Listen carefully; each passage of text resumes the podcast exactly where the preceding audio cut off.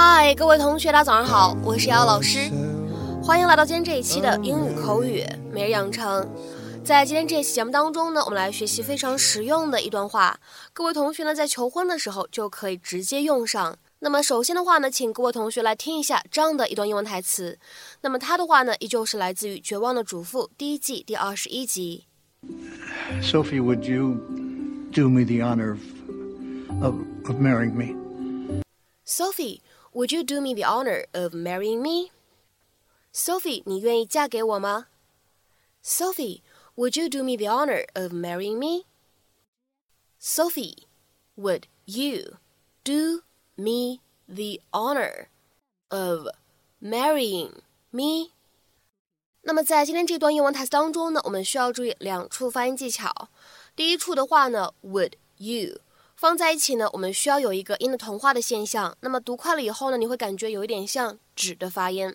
Would you？Would you？Would you？好，然后呢，再来看一下第二处发音技巧。Honor 这个单词前面的定冠词呢，此时我们不能读成 the，而应该读成相对应的重读形式 the，the honor。因为呢，honor 这个单词呢，它是一个元音因素来开头的单词。赵飞 Morty, what are you doing? I, I, I need to I need to talk to Sophie. Now? Are you drunk? Uh, just just a little. how how are you, Susie? I've got I got to speak to uh to Sophie. You crazy? It's one o'clock in the morning. She's sleeping. I'm go- I'm gonna ask her to to marry me. What?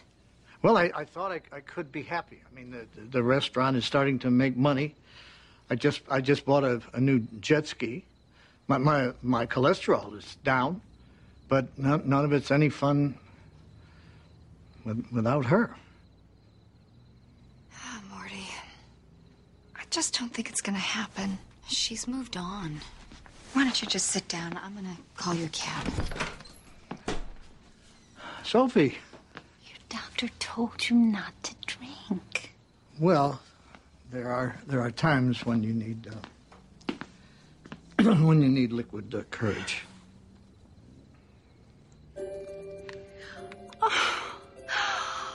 Oh.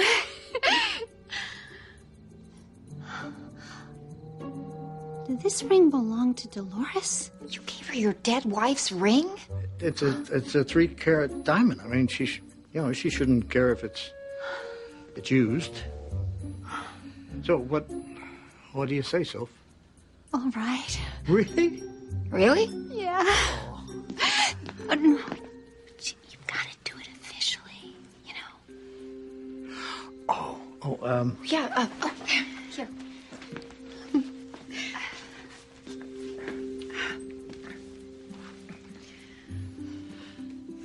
Sophie, would you do me the honor of of, of marrying me? Sophie Bremer was still a hopeless romantic. On one condition. Tomorrow, we trade this in for a ring of my own, and I want a bigger diamond than Dolores got.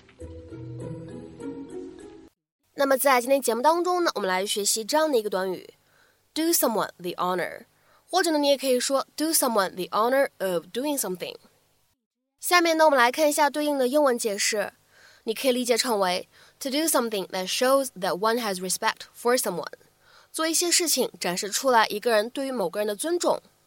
To do something that shows that one has respect for someone，或者呢，可以这样来理解。To do something to make somebody feel very proud and pleased，做一些让某个人觉得很开心、很自豪、很骄傲的事情。那么下面呢，我们来看几个简短的例子。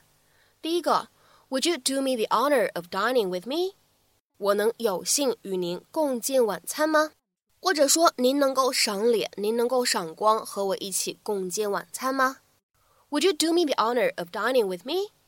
下面呢，我们再来看一下第二个例子。I hope you'll do me the honor of accepting this invitation. 我希望您能给我个面子，接受这份邀请。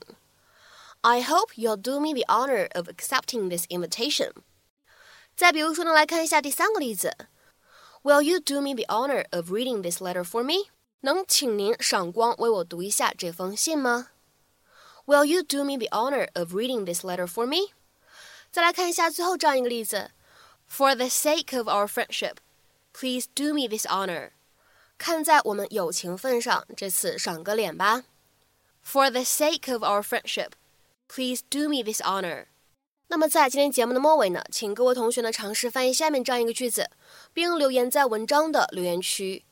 今晚能有幸与您一起饭后散个步吗？今晚能有幸与您一起饭后散个步吗？那么这样一句话应该如何去使用我们刚刚学习过的 do someone the honor of doing something 这样一个句子去造句呢？期待各位同学的踊跃发言。我们今天这期节目呢，就先分享到这里，See you。